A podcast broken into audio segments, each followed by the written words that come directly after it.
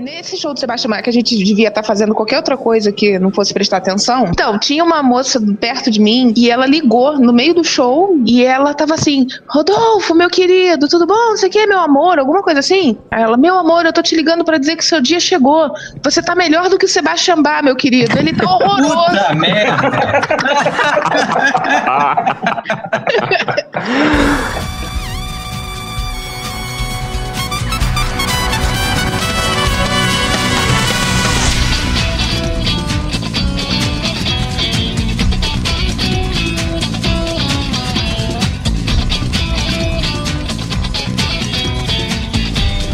Estamos aqui para a quarta edição do Audiofílico Remix, né? O, como eu alguém escreveu lá na biografia do Twitter, né, na bio, que é o, o fanzine podcastal, o podcast fanzine de música, né? Que a gente surgiu com aquela proposta de falar sobre audiofilia e a gente tá falando sobre música. A gente nunca falou de fone, nunca falou de bitrate, falou de nenhuma.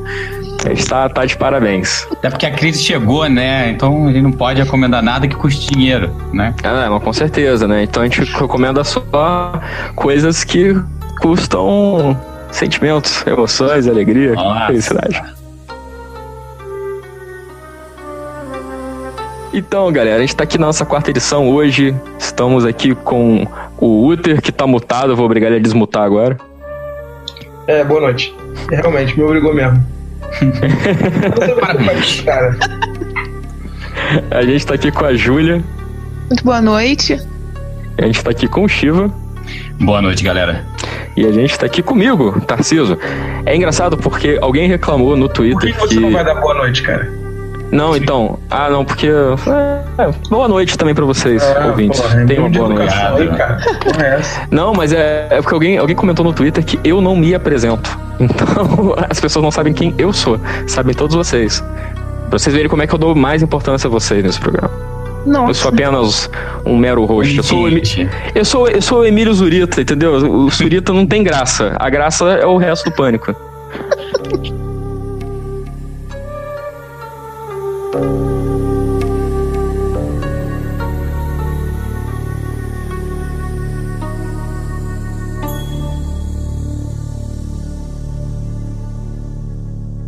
com esse paralelo bonito, nós abrimos o programa de hoje. Hoje, nossos quatro segmentos.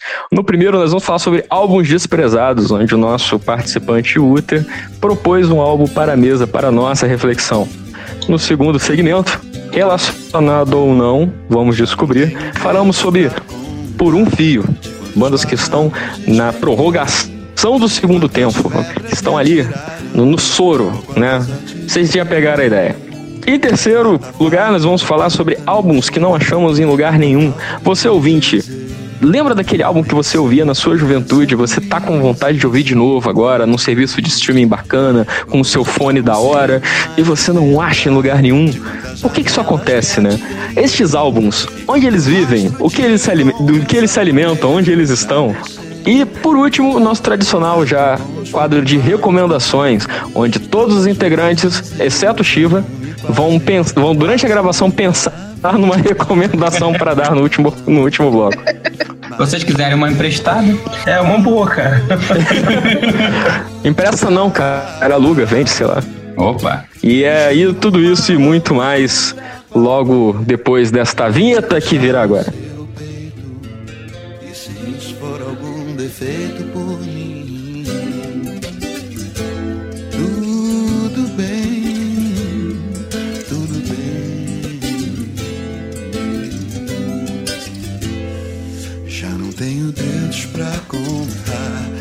quantas janelas me atirei e quanto rastro de incompreensão eu já deixei. Trado de vingança, de retaliação, o Uther propôs um álbum aqui pra, pra mesa, né? E no, no espírito, assim, do, da, das nossas resenhas, mas é uma resenha meio estranha, porque ele quer falar de um álbum de uma banda famosa, mas que é um álbum desprezado.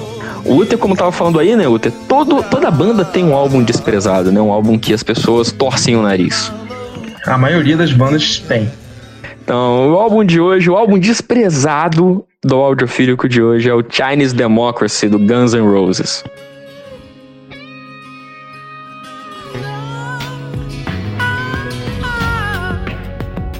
Então, para começar, Uther, é, explica aí por que, que você escolheu esse álbum, vai? Eu, eu, prometo que eu vou ficar aqui quietinho ouvindo você me difamar. Bom, eu escolhi o álbum que eu já ouvi você falar várias vezes mal do Guns nos últimos anos. E eu até entendo, a maioria das pessoas fala, meus fãs. Só que eu queria ver você falar do disco, entendeu? Eu quero saber por que, que você odeia o disco e por que você não admite que o Guns ainda exista.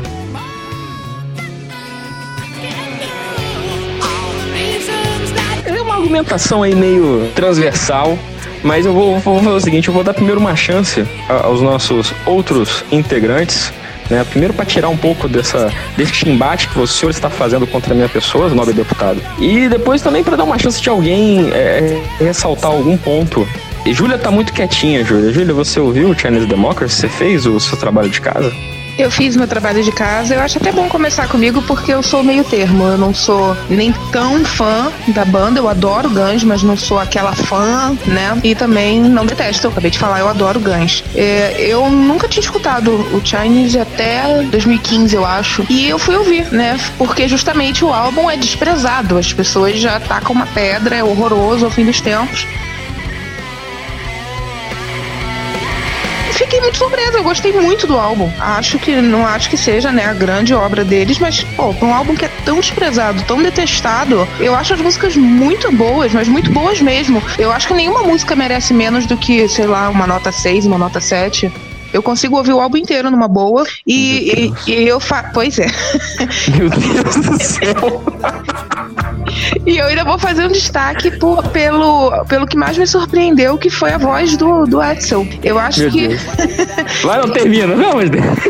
eu vi alguns é, shows ao vivo, né, em DVD, no YouTube, e eu sempre tive a impressão de que o Edson tava com a voz muito horrorosa. Mas, é, não vou falar do Guns agora que voltou, né, do, eu tô falando das minhas impressões de 2015 e 2014. Mas no álbum, eu acho que o alcance dele tá bacana, eu acho que já não é a voz dele, obviamente, você nota que tem um, né, mas eu acho que é um bom álbum, sim. Eu não entendo por que, que você despreza tanto, eu não entendo essa raiva no seu coração, eu não entendo esse, esse seu. E, e começo a concordar com o Uther de que talvez você não goste da banda e você seja um fanboy do, do Mike Patton e não queira assumir isso.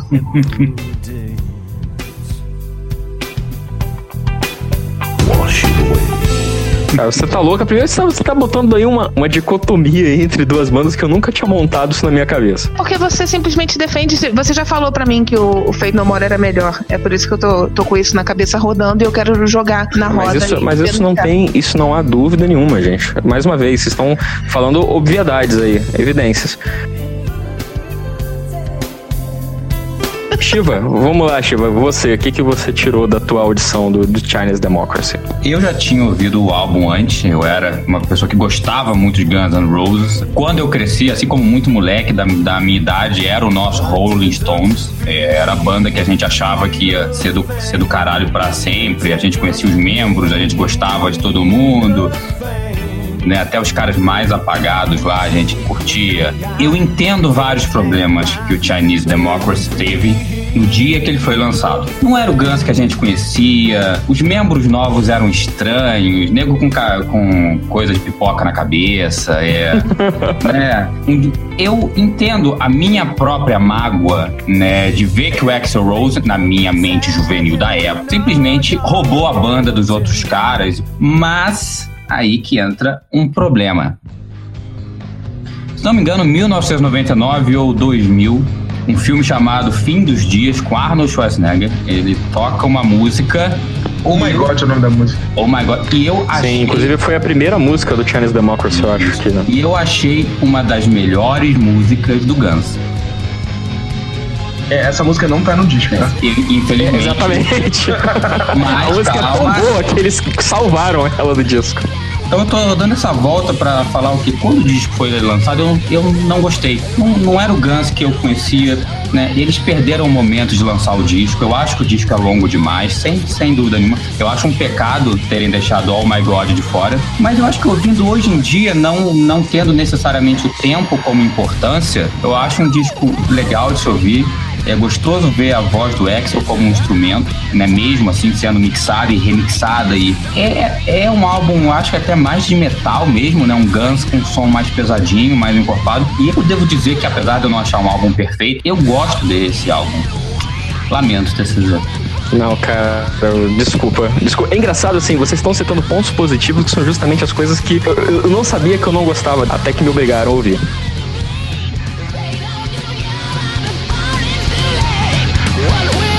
Eu não sabia também que tinha músicas boas nesse álbum. Realmente, esse álbum ele não tá totalmente perdido. Porque quando eu fui ouvindo, o que, que eu comecei a pensar? Isso claramente é uma coletânea. Isso não é um álbum fechado. Depois que eu ouvi, eu fui ver é, opiniões de críticos durante, na época do lançamento. Muita gente falou isso. Porra, ele passou 10 anos sendo composto, gravado e regravado. Eu tô aqui contando na ficha técnica do álbum. Você, você tem, ó, 12 músicos nesta banda, neste álbum, contando com o Sr. Axel Rose. Você tem 12 músicos. Por quê? Porque esse álbum é uma bagunça, gente. Isso é uma bagunça. Então acho que assim, é injusto, já começo aqui a minha defesa do Chinese Democracy. Acho que é injusto você julgar o Guns N' Roses pelo Chinese Democracy, uma vez que o Guns N' Roses ali no Chinese Democracy é uma miríade de formações que, que variam de acordo com as marés. Então é, é complicado. E justamente por parecer um álbum de coletânea, tem músicas que eu considerei muito bacanas, assim, que eu acho que não merecem estar nesse álbum, deveriam estar em álbuns melhores. E tem músicas aqui que não deveriam ter visto a, a, luz do dia. Por exemplo, a Chinese Democracy, ela já é uma música muito ruim. Ela já começa. Vocês falaram aí do. Ai, o vocal do Axel não tá tão ruim quanto eu esperava. Olha isso, cara, olha o que vocês estão falando o vocal do Axel tá, nas primeiras músicas, tá uma bosta. Mas lá no final do álbum, ele fica bom. Por quê? Porque ele passou literalmente anos gravando isso. Então ele gravou uma música em 97, outra ele gravou em 2000, outra ele gravou em 2002. Então o meu problema com Chinese Democracy, principalmente, é o fato, esse fato. Ele parece uma coletânea, ele tem músicas puxadas pro eletrônico, ele tem músicas de, de real, porque na época tava com o guitarrista do Nine Nails e o Axel é fã de Nine Nails pra caralho. E tem músicas que são no pianinho e tem músicas que é com ele fazendo as vocalizações estranhas, então acho que é, é o álbum experimental do Guns. E eu acho que isso merece nota, assim, isso merece parabéns. É muita coragem alguém enrolar uma base de fãs enorme, alguém pegar um milhão de dólares do David Geffen para lançar um álbum experimental e continuar até hoje no mercado. Então eu acho que assim, é muito coragem do Guns.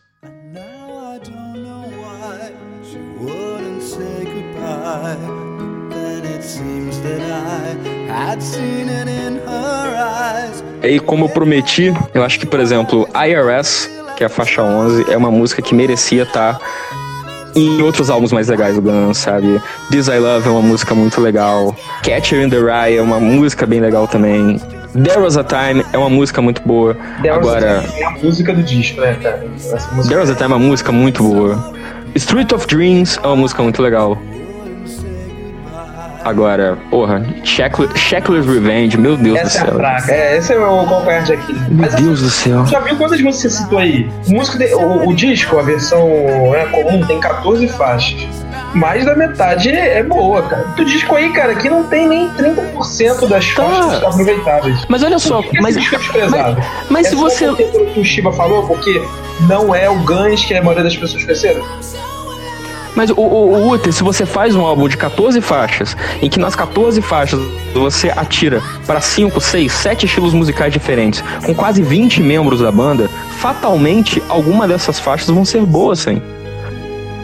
Eu acho que assim, o mérito do Guns tá em, em, em, de fato lançar esse Frankenstein de 71 minutos aí e fazer com que a gente aqui em 2017 esteja discutindo o álbum.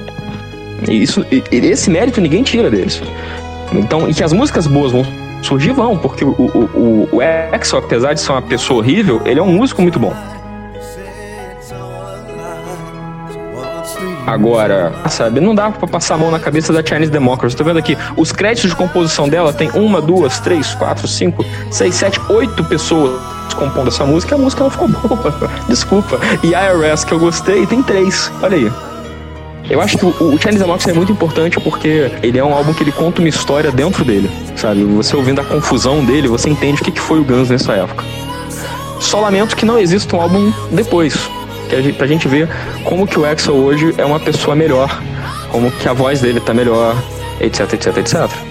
Mas. Mas você não acha que o Chinese Democracy mostra um Axel como uma pessoa melhor? É. Porque se você pegar as letras antigas do Guns, Guns é uma banda que, apesar da gente gostar, tem certas músicas que a gente finge que ele não escreveu. Né? Que não, não, que não é bem assim, não. Ele estava interpretando um personagem. Eu acho que, por exemplo, o Chinese ele, ele mostra uma, uma evolução ética, talvez, de assim, ele maneira um pouco nas babaquices que ele costumava falar. Não, não sei, cara. Eu acho não, que assim, eu, eu não... isso também. As letras são, são bem mais contemplativas, assim, reflexivas. Não, mas eu não. Mas eu não tô analisando pela letra. Eu tô analisando pela história da, da, produção do álbum. Até o próprio nome Chinese Democracy é uma piada de mau gosto. É, a, a Chinese Democracy é, é, é, o Axel ele chega a falar que ele faz uma piadinha assim na citação que eu li que ah pode ser por isso pode ser por isso mas no final eu acho que eu gostei do som do, do da, da, da, da, expressão. Mas uma das piadinhas que ele faz era justamente que era para refletir o, o ambiente que tava o Guns N' Roses nessa época, que era uma democracia chinesa. Que todo mundo pode, pode ter o direito à voz desde que você respeite o ditador, sabe? E era isso. O, o, o, esse álbum é o álbum do Axl Rose, não é o álbum do Guns N' Roses. É um projeto, é um não, projeto pessoal. É um projeto pessoal que ele tomou o nome da banda porque o copyright é dele e ele fez o que ele quis para se achar. Eu acho que assim, ele se utilizou da máquina por trás do Guns N' Roses para achar um rumo na própria vida. É bonito, cara, mas não faz um álbum bom. então, assim, eu continuo sem gostar do Chinese Democracy, porém, graças a, a ser obrigado a ouvi-lo, agora eu consigo reparar em todos esses méritos que o álbum tem.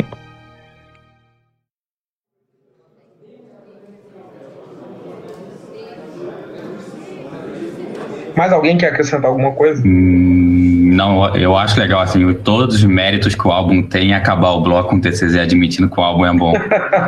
não, não, não admiti porra nenhuma que é bom.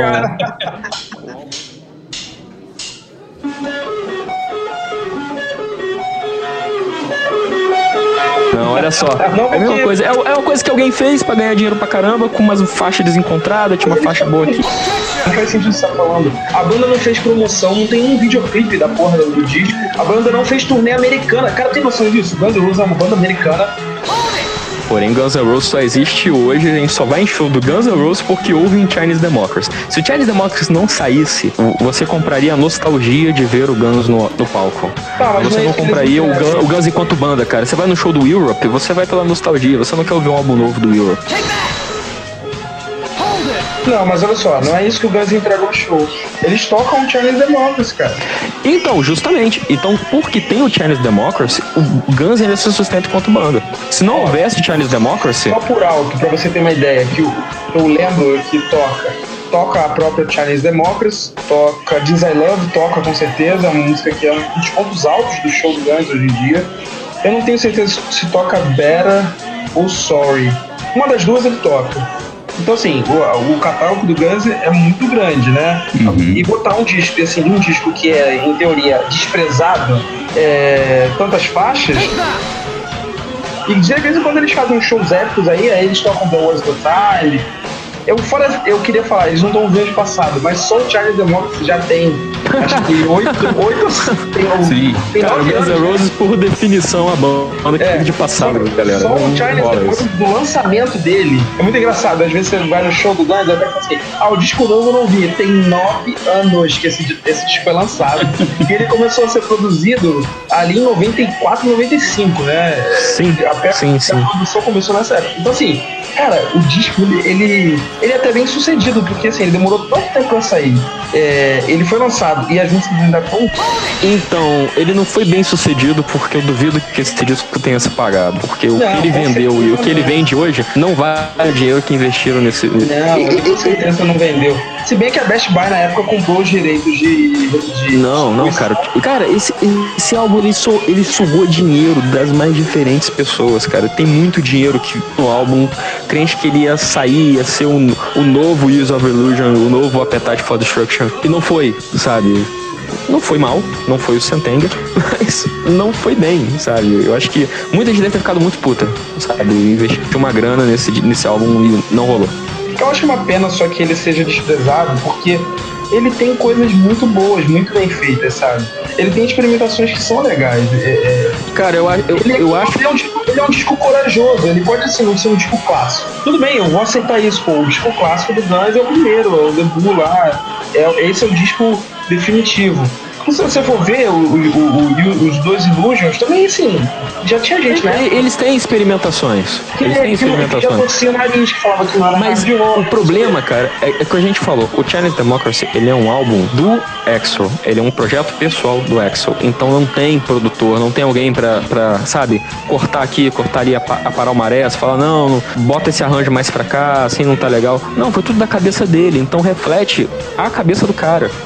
Então, assim, Mas é estranho que... você falar isso, por exemplo, assim, uma das coisas que fez o disco demorar é que toda vez que mudava a formação, ele mandava o cara novo regravar ou mudar todas as partes antigas. Ele queria que as pessoas que estavam na banda naquele momento tivessem uma contribuição. Eu acho que isso aí é que ele estava querendo evitar que o cara anterior ganhasse crédito quando o álbum fosse lançado. Isso é não, clássico. Tem, tem Você manda o cara regravar para não pagar o cara. Não, isso é óbvio, tem, cara. Isso é óbvio. Tem crédito, cara. Tem gente aí que. Re... Não, mas em crédito de composição é uma cara. coisa. Mas se você está tocando no álbum, você ganha mais dinheiro, cara. Na história do heavy metal, isso é, isso é claríssimo, assim. A produção foi tão cara que eu não, não acredito que que possa ter sido esse tipo de coisa, entendeu? Bom, não, pelo menos eu acho.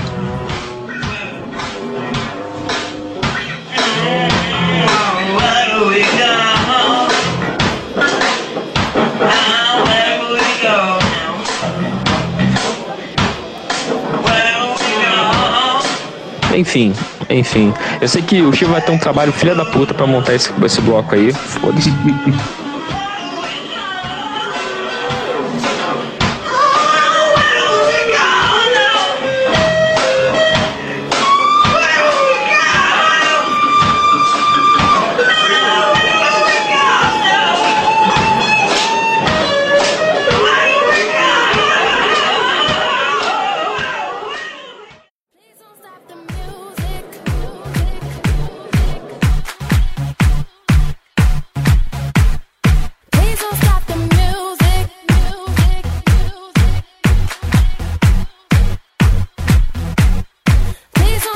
falando do Chinese Democracy, né, desse álbum tão polêmico e desprezado, me veio a ideia de puxar esse segundo bloco meio a reboque do primeiro, que é pra falar assim, de bandas que estão por um fio. O que seriam bandas que estão por um fio? Só aquelas bandas que elas ainda fazem, elas ainda fazem shows, elas ainda, elas ainda lançam álbum, mas elas estão assim, a um, uma pilha errada de acabar. Uma pilha errada de, de, de não dar certo, ou, ou, a uma gripe muito forte de acabar também. Tem alguns casos de gente que tá com a saúde muito debilitada. Mas são bandas que estão aí até hoje e se bobear, semana que vem você pode ir no último show dela. Então, é, é, é o Uther, antes da gente começar a gravar, tava puxando uns exemplos aí. Pra mim, um exemplo máximo é o Bon Jovi, cara. Eu não consigo ver outra banda assim grande que não seja o Bon Jovi que esteja com o filho. Por exemplo, a gente falou do Guns, o Bon Jovi, não só pelo nome, mas ele é um projeto. Pra mim, hoje ele é um projeto solo. Isso que eu ia falar, o Bon Jovi pra muita gente não é uma banda, né? É um cara. É, não, mas assim, ele tá. Ele, essa banda tá tomando todas as características de um projeto solo. E ela não tá com um fio só por causa disso, não. Ela tá com um fio pela própria qualidade do Bon Jovi em cantar, na minha opinião. A é, o Bon Jovi faz parte daquela linha clássica de vocalista dos anos 80 que não consegue cantar as próprias músicas mais. Cantar, Mas assim, por causa da idade, por causa do desgaste. Embora, eu acho que é, é, tipo, é a mesma coisa que saiu de Leste do Guns, sabe? O cara ele é muito importante ali. Eu nem sou fã de Bon Jovi, mas assim, só pelo que eu percebo da banda, de ver os últimos anos, sabe? Até de produção. Eles sempre fazem hit, mas já não é a mesma coisa que eles fizeram até pelo menos aquela turnê. Como era o nome? Era, era It's My Life, era o nome da turnê. Até ali eles conseguiram lançar single bastante grande. Depois já foi dando uma caída. E o Sambora ainda tava na banda. Mas assim, do que eu vejo hoje das grandes bandas, que tá um passo de não ser porra nenhuma de relevante, o Bon Jovi é a principal, sem dúvida. E você, Júlia, que você que é grande fã de, de Bon Jovi, você consegue pensar em alguma banda assim que tá flertando com o outro lado do mistério? Eu ia falar o Sistema Fadal, mas eles não lançam álbum, então eles não entram na categoria que você colocou de bandas que ainda lançam álbuns e. Ah, mas o, o, o System ainda vem no Rock in Rio anunciando não, né, cara? Eu penso mais em bandas nacionais, né? Eu, na minha cabeça veio rápido o Titãs, mas eu acho que o Titãs acabou, né? Não, o Titãs tá vivo. Putz, então. Mas tá Aí, tá vendo? O Titãs, Ah, é- cara, pra mim, um Essa classificação de bandas por um fio é tão foda que tem umas bandas que são meio zumbis, assim, tipo, a banda tá UTI. Ah, morreu? Não, tá viva, tá viva? Pô, Júlia, mandou bem. Sabe uma banda brasileira que tá com um fio, quer dizer, deveria estar? Barão Vermelho, cara. Barão Vermelho, nossa Puta senhora. merda, cara. Os caras acabaram de botar um vocalista no lugar do Frejá. Sério? Sim, é um maluco do Suricato. Nossa. Cara, acaba a banda, é melhor. É melhor, cara. Cara, que loucura. É, eu penso no Capital Inicial, que só existe, né, só por causa do, do acústico MTV, que já foi um. Já trouxe de volta, né, um, a banda. E, e depois é, o Capital Inicial é banda, né? Ah, mas o Capital Inicial é um caso muito particular. Eu acho que Não, que o existia a Rede Globo e o Faustão, o Capital Inicial não acaba. Bernardes. Fátima Bernardes. As Não, e- exposições agropecuárias pelo país, o Capital Não, e tem um-. E tem um caso pior do. E tem um caso pior do Capital Inicial é que eu descobri recentemente que ele é, é, o Capital Inicial é uma banda é, é, parasitária, predadora da música da América Latina. O que eles têm de versão de bandas argentinas, bandas uruguaias. É uma vergonha, gente. É muito, é Aquele, muito vergonhoso. aquele A Sua Maneira, que estourou, é uma versão. Sim. E várias que são versões. Capital Inicial é horroroso, horroroso. Quem gosta de Capital Inicial precisa de cuidados médicos. É, Agora Opa, perdemos outro, outro ouvinte. É isso aí. Puta. Outros Outra banda, né? É, tem o Sisters of Mercy. Eu descobri outro dia que eles estão vivos também. E eu não Nossa, entendi- isso aí me surpreendeu. É, eu não entendi nada. O que, que eles estão fazendo, eu não sei, mas eles estão vivos. O Uther falou, né, do Curiosite, que eu também não sei o que, que tá fazendo da vida. Não- O Queensryche, inclusive, tá num caso muito particular e bizarro. O Queensryche, ele perdeu o vocalista, o Geoff Tate. Se achou importante demais, mais Ah, importante graças que a a Deus, eu banda, achei que ele da banda. morrido. Do jeito que você falou. E tem duas Não, bandas. então, é, aí agora tem o Queensryche e o, e o, o, o, o- sei lá, eu acho que é o Geoff Geoff Tate. Tate's Revolution Mad Crime, eu acho. Nossa senhora. E, e- e o mais maneiro dessa questão toda é que recentemente um grupo de músicos brasileiros se ofereceu pra tocar o Revolution Live Crime, Mind Crime com o, o, o Geoff Tate. Então ele tipo, vai vir pro Brasil pra fazer um show do Mind Crime com Nossa. esse convite. Tá tipo o Paul Dayano, que se você fizer um churrasco na sua laje e chamar ele, ele vem. Não, é. Por aí já. Eu vou falar uma banda também que com certeza os ouvintes vão ficar com muita raiva, ainda mais pela faixa etária, mas pelo amor de Deus, né? Dream Theater. Eu sou fã, fã, fã, fãzaça, mas pelo amor de Deus. Eu sei que eles alcançaram um novo público, isso também é discussão, até vale até uma pauta, mas pelo amor de Deus. Dream Theater é uma caricatura da caricatura da caricatura. Pô, Júlia, a, a pauta é bandas que estão por um fio, não bandas que você quer matar, entendeu? Você não tá com o, Pô, mas se você o- pensar pros fãs antigos, morreu. na mão, assim. O que, que é o Dream Theater do que você ouvia dos anos 90 pro que é o Dream Theater hoje? Morreu. Pois é. É, a, a controvérsia. Eu concordo com você, mas a controvérsia. A Assim controvérsia. como também muita gente pensa isso do Red Hot, que o Red Hot virou uma caricatura de si mesmo, que bom mesmo, né? Era- Eram os álbuns dos anos 90, e a partir do Californication virou farofa. Aí já. Obri- mas- Obrigado, você tirou isso do meu peito. O Red Hot pra mim é uma banda que tem que ser colocada, tem que assim, a gente tem que tirar ela da miséria dela, sacrificá-la de uma forma humanitária. Foda você que Red Hot é o máximo! Tem, Olha, tem que deixar ela aí. Voltei, voltei em boa hora, cara. O Red Hot tá no fio também?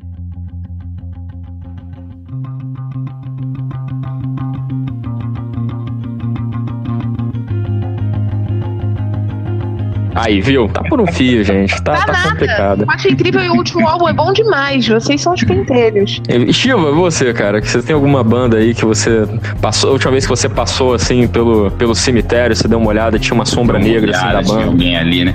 Cara, eu acho que tem. Os anos 80, apesar de serem muito amados por mim, eles são um retrato de várias bandas que hoje em dia elas estão por um fio. Eu vou começar a falar elas. Motley Crue. Terminou ou não terminou? Não, é o último show. Não, mas é o último show do último show. Não, o cara ainda vira bateria. E aí você vê os caras cantando, o vo- o vocalista literalmente ele não canta mais. Não, literalmente, não tô brincando. Ele literalmente não sai mais som, né, da garganta dele. Prazer de ter ido naquele show, cara. Sério. Não sai mais som. É, é bizarro.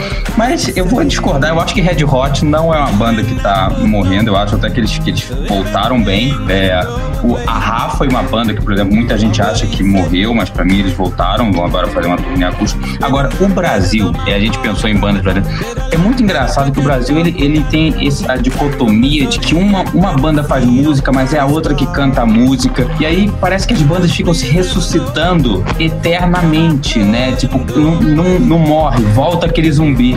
Mas eu acho que se eu tiver que falar uma só, é o Motley Crue. É... Mas o Motley Crue realmente acabou, Chico. Vocês acabou mesmo? Sim, é, porque o Motley Crue não apenas acabou, eles assinaram um contrato impedindo a volta dele. Graças a Deus. Obrigado, Senhor. Você não sabia disso, não? Não. Não. Tipo assim, o Motley Crue, quando eu, eu não sou fã de Motley Crue, eu acho um saco. É uma banda que eu, essa aí você pode mandar como opção de bandas que o Luther odeia. Motley Crue, com certeza. É um lixo de banda, porcaria, uma merda. Aí eu fui lá no show dos caras, né? No Rock in Rio. Só que eu conheço um pouquinho dessa história. Crue, quando anunciou que ia fazer uma turnê final, eles lembraram de um caso que é emblemático aí, um, dos dois casos que eu acho que são mais emblemáticos é Kiss e também é, Scorpions, que fazem turnê de despedida e daqui a pouco fazem a turnê da despedida 2. Sabe? E aí o que, que o Motley Crue fez? Pra ficar firme que eles não iam retornar, eles se comprometeram, acho que sei lá, nos próximos cinco anos eles não podem fazer nenhum show juntos, entendeu? Então acho que o último show deles foi em Las Vegas, e eles deram uma mega turnê de despedida. Mas assim, por enquanto o Motley Crue está acabado de verdade. Mas eu, eu esqueci de falar da Avril Lavigne, porque eu vi uma notícia de que ela relançou o Let Go, Let's Go, sei lá, né? E ela ainda tá viva e sabe se Deus. Quer dizer, ela morreu e ela devia ter parado quando morreu. Ela não devia ter. quando ela morreu, devia ter parado. Ficou a bosta. Só o TCZ gosta. De resto, ela ficou uma porcaria. E eu, é, ela, né? Você eu... gosta da fase girlfriend, né? Ele, o quê? Tá maluco? É a musa dele, musa. Quando o clipe foi lançado, ele, Júlia, olha como ela tá maravilhosa maravilhosa, linda. Cara, não, isso, cara, é muito escroto, cara. Eu não posso nem me defender. Cara, meu próprio podcast, olha que vergonha. Aí depois vem ouvinte virar pra mim assim: Nossa, mas você, a sua artista favorita é Taylor Swift, né? Não, não é. Mas é que você fala, falam do jeito do seu podcast. Não, cara, olha só, vamos separar o personagem da pessoa, entendeu? Para com essa porra, Júlia. As pessoas vão, vão. Elas me cobram na rua, Júlia. eu ia falar, então, a Lavigne é, agora eu esqueci da outra porque agora eu tô rindo, que bosta. Pera aí, eu vou lembrar. Não, Você não falou do Symphony X também? Dream Theater e Symphony X. O que, que o Symphony então, X eu, tá eu não acho que o Symphony X tá segurando por um fio, porque eu acho que eu não sei se a banda ainda existe, mas. Já caiu, né? Existe, existe. Eu ia, eu ia citar, na verdade, duas bandas assim mais polêmicas, né? A primeira é que, infelizmente, eu tenho que citar, porque me dói muito do coração, o Uther vai me bater quando ele me vê ao vivo, mas o ACDC é uma banda que tá na UTI já há muito tempo. Não, mas a banda acabou, né, cara? A banda acabou. E volta com o Axel Rose aí a cara. Não é uma putaria. Daqui a pouco eles acham alguém. Eles vão fazer o American Idol, o Australian Idol, vão botar alguém cantando essa porra. Não, a banda, a banda acabou. A, a, banda só tinha que fazer uma turnê, tinha acabado de fazer. Perderam dois membros, então eles tinham que fazer a turnê. Dói muito, né, cara? Pô, assim, triste. A banda acabou, eu não, não, creio que vai sair mais nada dali, não. Eu não sei, eu acho que, eu acho que é, é, é, parte eu, assim, que, que eu ainda quero muito ir no show do CDC, tô querendo que ela ressuscite aí, que ela fique por um fio pra poder ir no show. E a outra banda que é polêmica, eu lançarei na mesa, o Hunger é uma banda que tá na prorrogação já tentam se enganar, eles botaram o Fábio Leone, mas eles flertam com bota Edu Falassi pra cantar no show, aí fica essa coisa de chove no molha, aí o Kiko Loureiro saiu da banda, e eu não sei se o Angra dura outro álbum não, hein?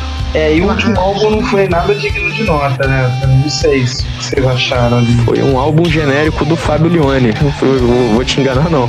É, ainda mais depois de ouvir um Tempo of Shadows, você é foda. Nem, nem, nem Tempo of Shadows, a Aurora Consurgent já é melhor do que aquele álbum, tadinho. É, ali é mesmo, é complicado. E é uma pena, né, cara? Porque eu acho que o Leone merecia, acho que fazer um disco realmente bom com o Angra, mas não aconteceu.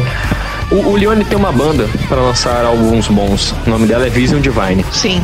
Outras bandas são projetos paralelos que ele usa para comprar cigarro. Porque ele fuma pra caralho. Ô, Uter, você acha que o White Snake tá por um fio? Não, porque o White Snake sempre foi aquilo ali mesmo. É, o White Snake sempre é... teve por um fio. É, não, não. Não, caralho, melhor. Olha só, cara, White Snake, eu, eu sabia que alguém ia puxar essa. White Snake é uma casa à parte, cara, porque assim, a banda. Não tem, acho, banda no mundo que teve mais mudança de formação do que o White Snake. Eu acho que nem o Lineage Skinhead, cara. Tem tanta gente que passou pela banda é, do que o White Snake, assim. Então, é, aquilo é um projeto solo que não leva o nome do Coverdale. E já, já até aconteceu isso, cara, dele lançar disco solo e ele falar, ah, não, esse disco é do White Snake. Então, eu acho que ele meio que. Aí sai como David Coverdale's White Snake. White Snake, é, cara, tem isso. Então, assim, é, Humberto Gessinger, por exemplo, aqui, que é do Engenheiro do, do Havaí, né? Que tocou com White Snake? Não. Mas, por exemplo, ele tinha uma época que ele tinha, tinha o Gessinger Trio. Aí ele ia tocar nos lugares, o nego botava Engenheiros do Havaí. e aí ele resolveu voltar com Engenheiros do Havaí. A banda tinha acabado. É, mas eu acho que é meio caso assim White Snake, sabe? Se ele falar, ah, eu sou o David Coverdale, é, ninguém vai saber, então eu sou White Snake mesmo, e é isso. Então é, não, acho que não conta, porque por mais que a banda lance discos novos de vez em quando, é, não vai fazer diferença. Ele é só ele, só vai ficar por um fio porque ele tá perto de morrer. É o único argumento. E aí quando, aí quando morrer, ele entra no outro bloco nosso, né? Bandas que morreram. Nossa senhora!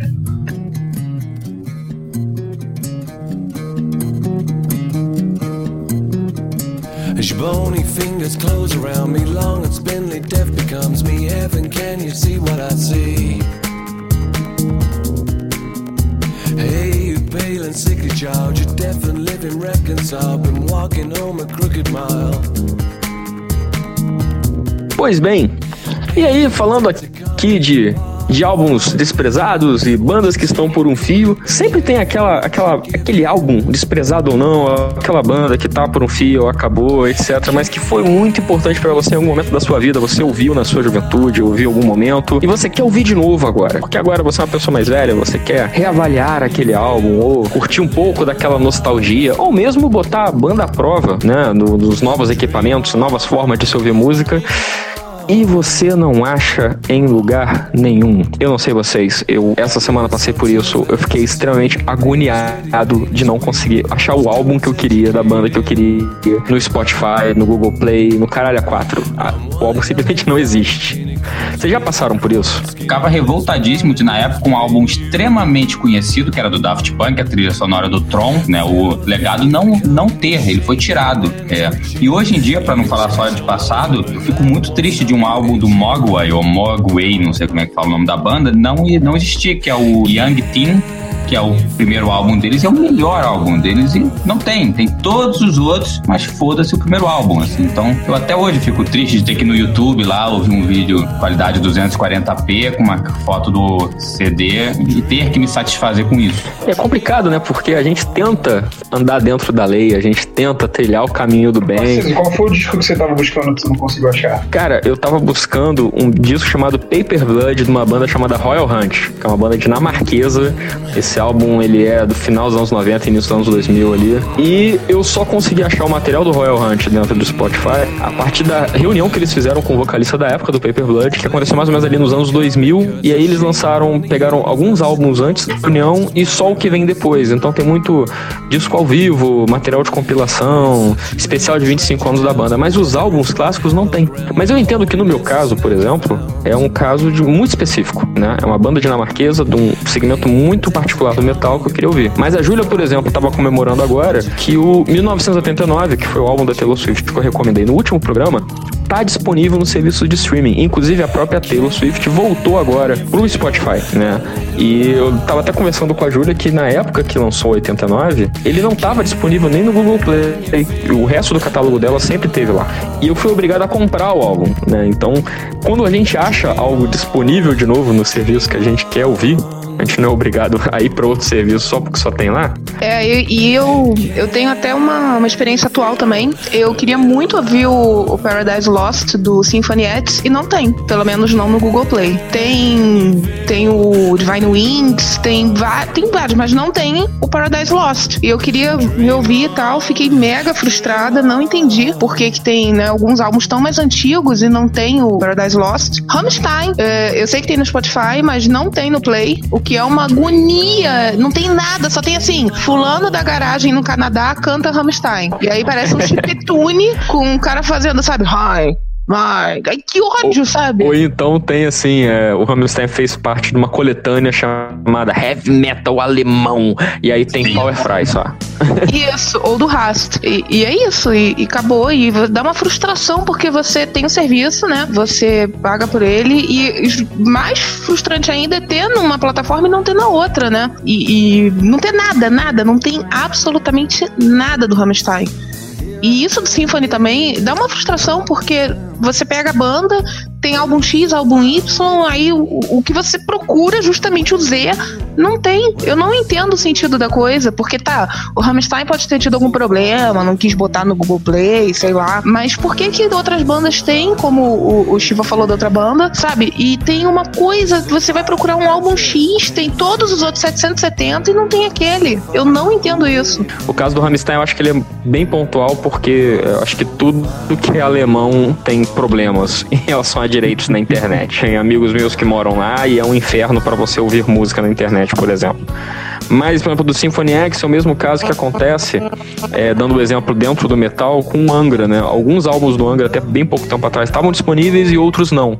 E aí eles renegociaram os direitos dos álbuns antigos com a, a quem detém os direitos agora e, e conseguiram vender os direitos para passar no, no, Spotify. Agora tem tudo. Então, às vezes, o Symphony X é isso, eles tocam, trocam de gravadora né, no decorrer da história da banda. Alguns álbuns estão dentro do pacote negociado e outros álbuns não estão. Por exemplo, um caso emblemático disso é o Halloween. O Halloween tem todos os álbuns até um álbum específico, ele pula esse álbum e vai pro álbum novo. Só um álbum da discografia dentro do, do, do, do Google Play do Spotify. E me deixa muito frustrado. Cara, o disco que eu me lembro que eu queria assim, ter, eu queria até ter a cópia física, é o seguinte, eu sou muito fã de uma banda chamada Stone Temple Pilots e tem uma, um disco dela que ele, ele teve problema de distribuição, que é o acústico. Porque assim, eles gravaram um acústico pra MTV, é, parece que o que foi gravado na época já foi uma versão diminuta, aí o, o disco teria mais faixas, né? Porque tem um vídeo que você consegue assistir. A versão do disco teria mais faixas do que o que foi lançado no vídeo.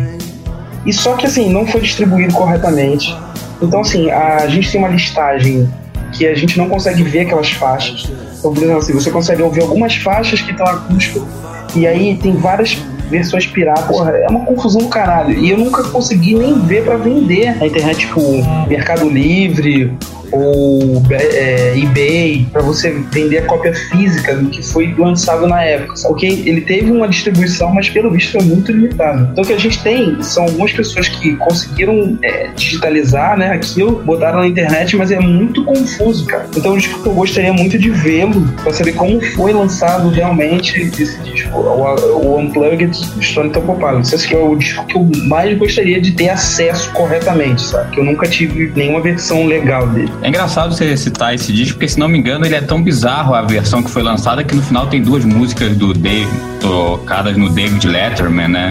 É um MTV coisa, mas tem música de outro lugar, assim, né? Você vê a cagada que fizeram na. Cara, se você for, sei lá, baixar esse disco, tem versões dele tem oito faixas, tem outras versões que tem, sei lá, 19 faixas, que o nego enfiou um monte de música ao vivo, não tem nada a ver. Tem uma, tem uma versão que tem na internet que tem até uma música de outra banda. que, é, que, é dos, que é dos membros do Stone Temple Pilots, que é o. É, acho que é o Talk Show. Aí a, a, música é Peeling an Orange. Cara, como assim? Fui descobrir isso. Eu, acabei descobrindo outra banda, sabe? Porque entrou no disco não tem nada a ver. Não é o Stone Temple Pilots. Então, pra vocês terem uma ideia da confusão que é, porque esse disco teve um problema de distribuição e ele é muito de difícil acesso mesmo, sabe? Você não consegue achar cópia física em lugar nenhum. É, pois é, eu, para encerrar, eu só ia lembrar tem também o caso, se você procura às vezes uma banda muito antiga, às vezes não existe cópia física e ponto. Sim. Procurando há muito tempo, eu fui comprar um ingresso para um show numa, numa, loja de CDs que tem aqui na, na Tijuca, no Rio de Janeiro, e o cara, ele curtia rock progressivo e tal, o cara lá da loja tinha vários discos e CDs de rock progressivo. Eu resolvi puxar conversa e tal, comprei uns CDs do Vision Divine, e que, que eu também não acho no Google Play, né? Tudo antes do, do penúltimo álbum deles não tá disponível. E aí eu fui perguntar, pô, cara, e, e Lucifer's Friend? Tu conhece Lucifer's Friend? O cara, porra, conheço, tal, Lucifer's Friend, irado. Eu falei, então, tô procurando um CD deles. Ele me explicou. Ele, cara, esse CD só foi prensado uma vez, esse CD é prensado na Europa e portado do que já foi feito. Não existe mais cópia física desse álbum disponível. Então, que dirá digital? Então é, é complicado realmente você querer consumir o negócio de uma maneira correta nesse tipo de, de, de situação, assim. Eu Sem acho dúvida. que é. E aí cria todo o, o, o, culto em volta dos álbuns raros, né? A gente Sim. ainda tem um pouco disso. Sem dúvida. É, e só para terminar aqui, eu, eu, lembrei de uma coisa. Na verdade, tem um estilo musical que não tem no Google Play nem no Spotify, que é a Eurobeat, que é uma música europeia feita para vender no Japão. Tem 300 CDs lançados, você não encontra um em nenhum desses. é, inclusive, tem uma curiosidade: a gente falou aqui do. do, do falou do, nesse programa do Fábio Leone. Fábio Leone já ganhou alguns prêmios internacionais por compor músicas famosas de Eurobeat. Sim. E acho que o Kiko Loureiro já tocou também, os caras. É, é. Acho Eurobeat. que o Fábio Leone é o Jay Storm, quem tiver curioso, pesquisa. exatamente. Eu, eu, eu, eu, acho que é Joe Tempest, cara. Isso, alguma coisa assim.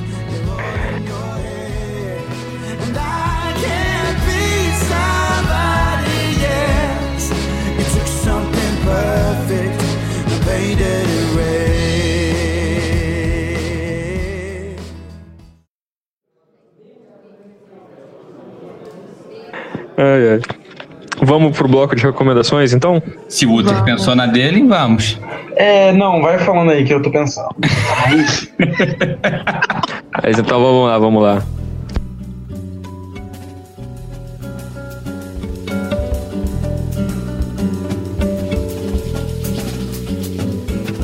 Para onde vai um coração selvagem?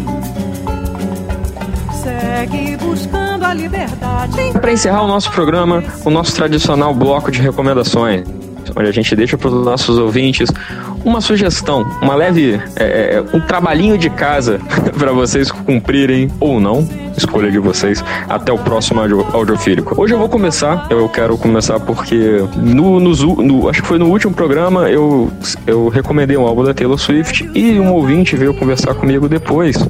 É, e no meio da conversa ele falou assim: ah, não, porque a Taylor Swift é a tua artista feminina favorita, cara, pô, não sei o quê. e eu falei: não, não é. Como assim? Ah, mas tu recomendou no último audiofílico e no, no audio filho contigo, vocês falavam muito dela, que você é muito fã. Gosto, mas não é minha favorita. E aí, para combater esse, essa concepção errônea, essa visão errônea sobre a minha pessoa, eu venho aqui recomendar um álbum de uma artista feminina que saiu há pouco tempo esse álbum e eu acho que todo mundo deveria ouvir, que é o Joanne da Lady Gaga.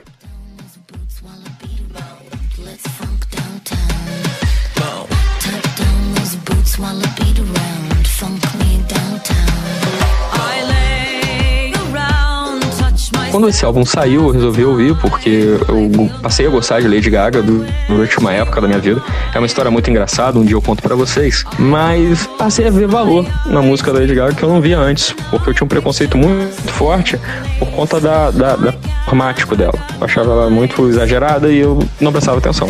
E aí eu passei a ouvir, não sei o que, aí quando saiu de eu fui atrás. E eu me surpreendi positivamente. Eu acho que é um primeiro álbum em muito tempo que eu não pulei música nenhuma. Eu ouvi todas as músicas. E mesmo com singles decepcionantes, na minha opinião, como foram A Million Reasons, Perfect Illusion, né, a, a grande cópia de molejo, é, eu gostei muito do álbum, eu achei um álbum muito bom. E eu recomendo para todo mundo pelo simples fato de que nesse álbum é uma Lady Gaga muito mais crua, é uma Lady Gaga muito mais pé no chão, ela tá bem menos performática, não é um álbum é, é, mais bizarro, mais experimental como foi o Aplauso, como foi o Born This Way. É um álbum que ele às vezes beira o country, beira uma coisa bem mais pé no chão. E nisso eu acho que ele é mais honesto, de certa forma, com, com, com o que ele trata. Assim, eu acho que é um álbum muito mais intimista e eu acho bacana. Acho que ali ela tá mostrando bem o que, é, a, a, a artista Lady Gaga, né? Ela usa bastante voz, ela usa bastante arranjos bacanas. Todo mundo, eu acho que se vocês querem ouvir uma artista feminina contemporânea, que é muito boa, muito bacana e que muita gente não ouve, às vezes, por conta de um preconceito ao ver, ouve esse álbum aí inteiro até o final. Eu acho que vocês não vão se arrepender. Eu nunca entendi porque Dancing Circles não foi single. É a melhor música do álbum. Pois é, cara. Eu acho que é, A.O. é muito boa também. John Wayne é uma música muito foda. John Wayne é muito foda. É, até até é, Diamond Heart é uma música muito foda. É uma música pra cantar em show, assim. Eu ouço, dá vontade de cantar junto o refrão, sabe? É, esse- é bom que essa recomendação foi direto pro Uther, né? Aquela pessoa com preconceito, que chama ela de crooner, que ela só serve pra isso. Ah, ela Abra é uma seu coração. irrelevante, pelo amor de Deus. Mas eu Da gosto. merda, cara. É, eu É sabia. um canalha, é um canalha. Eu, eu gravo o programa com um canalha, é isso aí. Shiva, que eu sempre gosto muito das recomendações do Shiva, ele sempre me surpreende. Muito obrigado, TCZ, mas talvez dessa vez eu não surpreenda. Eu Vou recomendar algo, pra mim é muito especial por dois motivos. É, se você me perguntar o que eu consideraria uma música perfeita, não somente do meu gosto de uma música que eu gosto, assim, que eu acho super legal, mas que tem elementos que eu considero que fazem uma música que chega a um próximo nível, é essa música que eu vou recomendar agora. É uma das músicas que eu mais gosto na vida toda. A música é Harvest Moon, do Neil Young.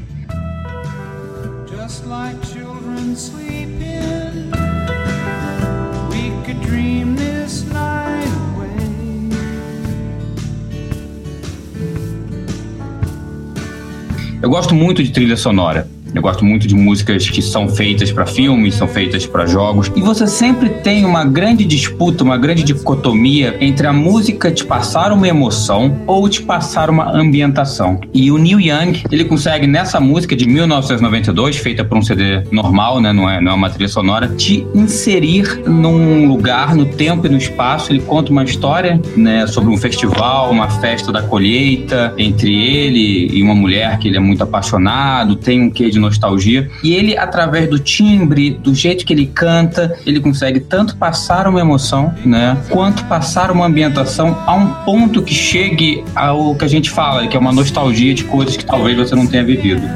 Então, Bacana. é, então, é, o Neil Young em Harvest Moon, para mim, é o que qualquer um que queira fazer uma trilha sonora deveria ouvir. E o álbum em si é bom, tá, galera? Quem quiser ouvir o álbum também é do mesmo nome, mas essa música é bem única, eu acho que tá na carreira toda do Neil. Então, minha recomendação, Harvest Moon, do Neil Young.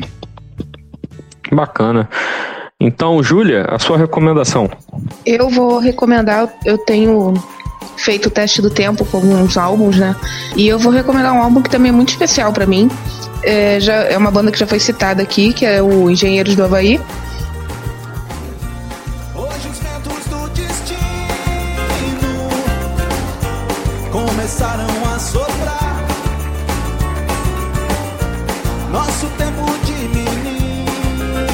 É especial porque eu não gosto dos álbuns de estúdio dos engenheiros dos anos 80.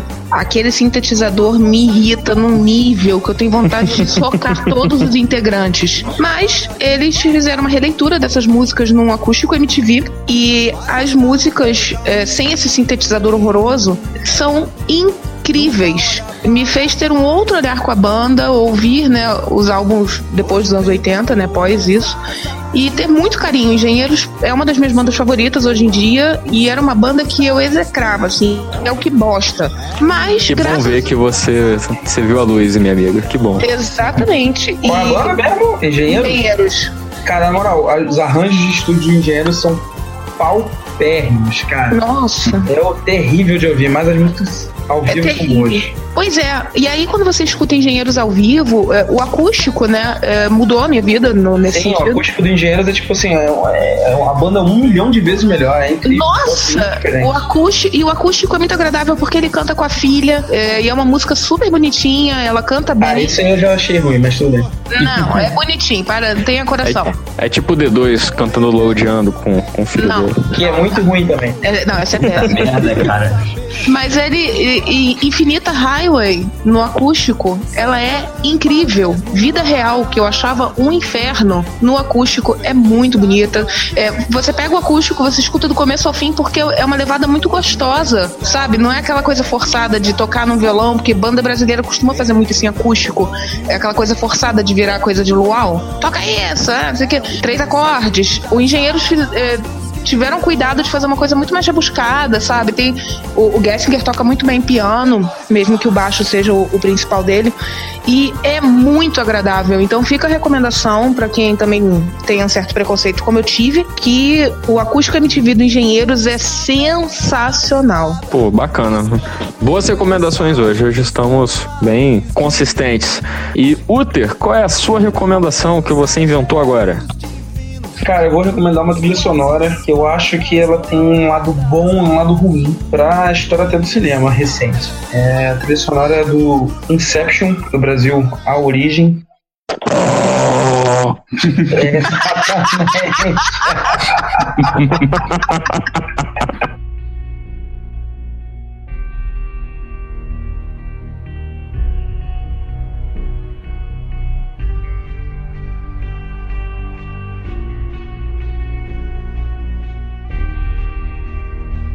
Eu acho essa trilha espetacular. assim. Ela tem momentos de introspecção, de porra, de explodir tudo.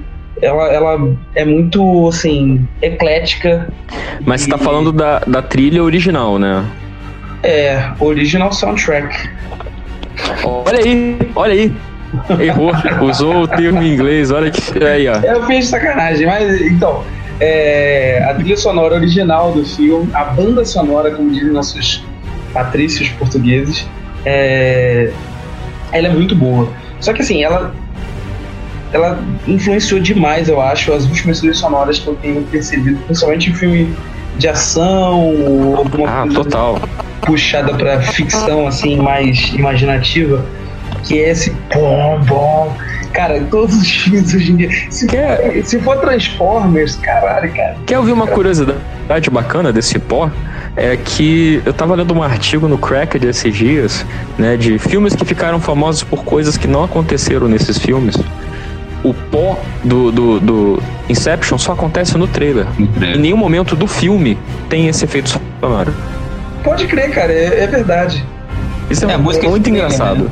É por isso eu acho que ficou tão maçante, né? Porque os filmes agora usam todos os trailers e aí tem que aproveitar pro filme, né? É mesmo. É, mas é coisa aí de moda.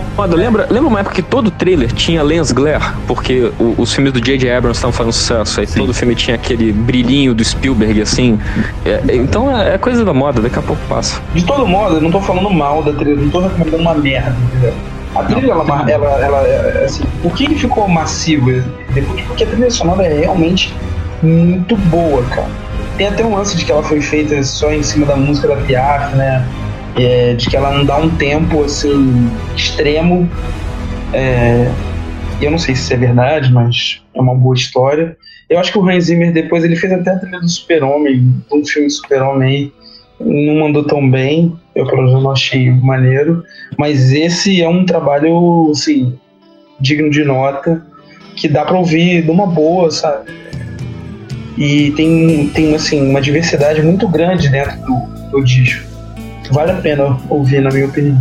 O Uther agora não, não pode ver, né? Nós estamos aqui ver áudio, mas o Shiva está vibrando. Eu tenho certeza que ele lá está em Teresópolis pulando de alegria pela recomendação. Porque é fã do Hans Zimmer, Ele é fãzaço botar- dessa trilha. Até botamos uma num dos podcasts e, sem dúvida, na minha opinião, é uma das melhores trilhas de cinema já feitas. É, É, assim, eu tenho outras até prediletas antes dessa, mas essa é uma É. das que dá pra ouvir Não, melhor, eu acho. Outro, outro futuro especial nosso, né? Trilhas de cinema. Eu também tenho as minhas que moram no meu coração. Tanto trilhas originais quanto compilações pra, pra filme. Eu acho um, um tema legal. Bem, então é isso, né, moçada? Então, a gente tá encerrando por aqui mais um Audiofílico. Obrigado pela sua audiência, pela sua pa- paciência, como diria Fausto Silva. É, nós estamos no, no Twitter, no arroba audiofílico, nós estamos no Facebook, facebook.com barra audiofílico podcast. Se não for isso, tem uma barra de busca ali, seja feliz. Se vira aí, moleque. Aí nós estamos no Podomatic, porque o Podomatic tem um aplicativo, olha isso, você pode! Baixar Rapaz, e só ouvir. que o Origem vai passar de novo no Cine Joia. Eita, acho que eu vou assistir. Meu Deus do céu. É, nós estamos também no iTunes. Nós, o Podomatic joga a gente direto pra lá, graças a Deus. Então vocês podem a- a- ouvir a gente pelo iTunes. E a gente tem um e-mail, audiofilipodcast.gmail.com. Então, reclamações, sugestões de pauta, é, declarações de amor, ameaças de morte. dirigindo? Como estamos dirigindo, né? É, exatamente. Ofendemos você, alguma banda que você goste? Comente. É, esse quer- podcast tem a velocidade máxima de 60 km por hora. 60 ofensas a bandas por hora. Então é isso, galera. Um abraço e até o próximo Audiofílico.